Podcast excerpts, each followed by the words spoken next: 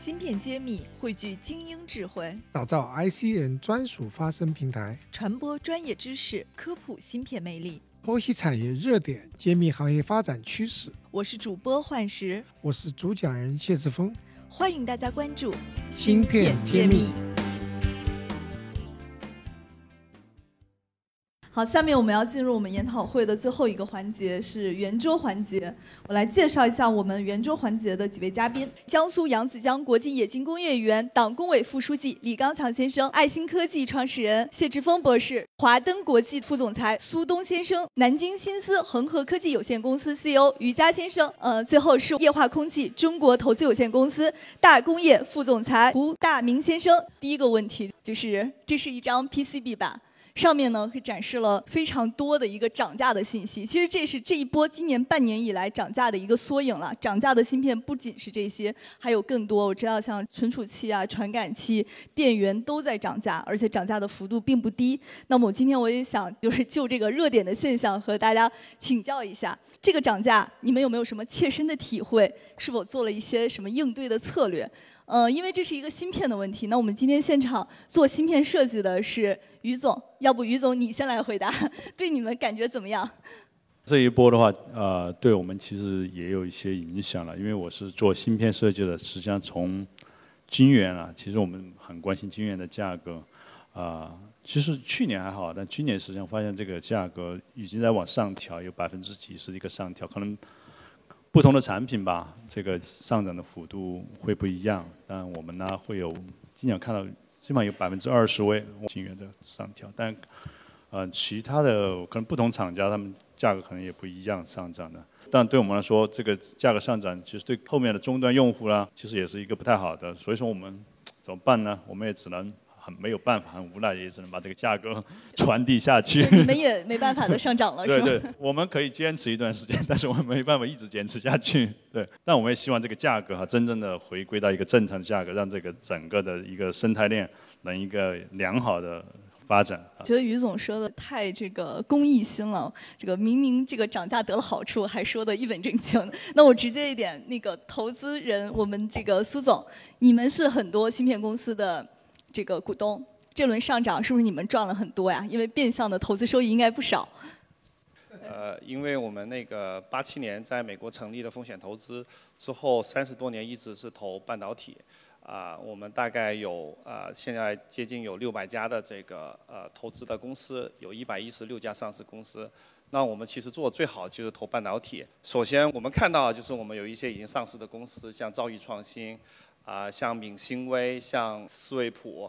啊，甚至上西力杰，啊，有做 MCU 的，有做电源管理芯片的，有做高端 AC/DC 的，有做硅脉的，呃，普遍的 Q1 的财报都很好吧，就大家能能够看得到。然后另外一块就是我们也投了很多这种，啊，下游的消费硬件的公司，然后他们也没有上市，但是从去年年底到今年年初就一直跟我们说，一个是买不到货。然后另外就是价格非常的贵，然后一直喊着我们要组团去和我们投过的公司去对接，希望至少是说你价格可以更高，但至少能保证我有这个货源。所以我们其实在 Q 一的时候做了蛮多这样的事情，就内部不断的去把被投企业的需求和已经啊已经上市的比较大的公司去做这个对接，所以这个感受很深，因为基本上好多。好多被投企业都提到这个这个需求，所以这个是很很共性的这么一个一个问题，对。那从您的角度上，你们是受益方吗？涨价这件事儿？啊，因为我们并不仅只是投呃芯片设计，我们也投下游的这个应用。那对他的问题就是说，他可能就是本来有很大的需求，做一个消费硬件可以卖呃十万台，现在可能因为芯芯片的这个缺少，他可能只能做到三四万。那对他来说就是一个一个损失，对我们来说也是，所以我们还是觉得还是要一个平衡的发展吧。其实这个芯片原厂也没有说挣太多的钱。就涨个几倍，不是他全拿走，因为在渠道里面其实很多已经被分掉了，也有很多这个代理和做这个贸易的，其实在囤货，并不是原厂全把这个上涨的空间全拿走，倒不是。好的，好的。其实刚刚那个苏总讲的这个话题，又引出了另外一个点，就是我们现在与涨价并行的，就是缺货潮。其实我这里有一组数据。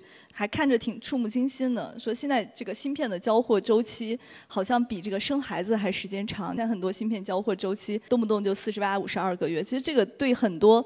终端的厂商的生产计划来说，会有一种毁灭性的打击。像我们知道，像宝马汽车，它因为这个缺芯片，它就削减了部分车型。像三星呢，暂停了 Note 系列的手机生产，甚至像苹果都砍掉了 iPhone 的这个 mini 的一个部分的产线。所以我觉得大家可能在这种模式下都会受一些影响。那我也想请教一下，今天我们也有很多产业的从业者，所以想问问，基于这个缺货的现象，你们有没有受到什么影响？然包括你们有没有什么建议？那这个话题，要不我先从这个我们的这个电子特器的这个胡总这边开始。我们法一控公司呢，也是这个应该说是电子产业的一个上游的企业。我们主要是说这个供应这个芯片厂商的超纯气体、特种气体，还有很多先进材料。所以总的来讲，我们应该是更加容易感受到这些芯片生产厂商的这个脉搏。那么刚才你讲的这个关于交货延迟，呃也好，包括前面讲的涨价也好。根本的一个情况是因为这个，呃，最基本情况就是供需不匹配，需求量大大上升。最近实际上因为是应用端有重大的这些突破和扩展，无论是这个人工智能、大数据，呃，还是这种电动汽车、这是自动驾驶，应用端的大规模的扩展之后呢，芯片供应能力跟不上，这是根本的一个原因。实际上上游企业并没有感受到很多涨价带来的这个福利，因为根本因素是芯片供应能力它受限了。它产不出来，其实我们上游也供不了很多原料，所以市场需求又旺，所以它会导致这一个脱节。那我想根本的一个解决的之道，要大力增加我们国内的整个的这个芯片的产能，这个差距是非常巨大的。怎么样尽快把这个芯片产能补上去，才能够解决这个价格的问题，才能够解决供货的问题。但现实挑战是这样，就是说芯片制造这个产能这个扩升呢，并不是那么容易的，不是一蹴而就的。需要一段时间，而且更加重要的是，芯片产业实际上我觉得应该是人类历史上集成度最高、复杂程度最高的一个工业制造体系。实际上，真正要发展芯片产业，是发展整个一个系统、一个生态、一个链，而不只是单独的一个头部企业这个芯片厂过去了。芯片厂背后有千千万万的这个供货商和渠道商，这些要都能够成长起来，这个芯片厂才能够提升上去。所以，这个我想是下一步，无论是张家港政府也好。这个这个这个中国政府也好，要大力推广提升产业链的话，不光是头部企业，配套整个产业链要一起共同提升上去，这才是能够解决这个产业链的发展。好的，那个谢博有没有什么补充关于这个话题？这个话题太大，真正要看也要看一下历史，因为温故而知新，知道历史上发生的情况，这种缺货也发生过，但从来没有像现在这样持续的缺货，造成一个恐慌多。供应商或者中间的这个代理都在囤货，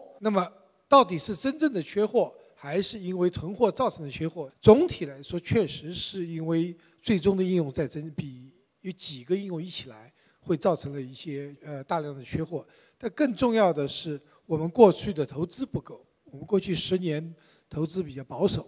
啊，那么要真正缓解的话。我们要去细分每一个领域，有一些领域实际上它的需求是没有那么高的，它是有水分的，要挤掉；有一些地方发展特别快的，真正需要的呢，要加大投入。那么我做发展比较快的，比如说我们说的这个，是我们最近是疫情原因，我们在家办公了。那么真正的这个在家办公所用到的，无论是互联网啊、电脑啊、这个音频设备、视频设备，确实都增加了。所以这方面呢，要加大投入。那有一些汽车，呃，传统汽车并没有增加，说的应该是平的或者下降的，真正的增加点是在电动汽车。那么电动汽车和传统汽车有一些芯片是差不多的，但是很多新的芯片，电动汽车的芯片是不一样的。那么特别是这个所谓的自动驾驶，分的 L 一到 L 五级的，这里面有大量的机会，所以大家在投资，特别是张家港这种这个，那么未来要发展芯片产业的要。真正看市场在哪里，是不是有增加，还是说这个市场是饱和了？好，谢谢。刚刚其实我们的胡总也提到了对政府的需求，我不知道今天我们政府的这个李书记你怎么看待这个话题？刚刚企业家们多从宏观，包括国内的统计数据也进行了一些分析，因为从目前的国内的产能不完全统计，特别是高端的自给率也就在百分之三十左右。那么我们苏州呢，特别是我们张家港对辖区内的总共有两百四家企业，那么我们做了一个抽样调查，大概是五十家左右的这样一个一个情况的调研。那么目前呢，由于刚刚呃主任说到这个缺芯的问题，那么部分企业确实存在因为芯片这个供应的时间周期长，呃芯片的获得比较难，那么导致了部分企业的有生产经营的困难。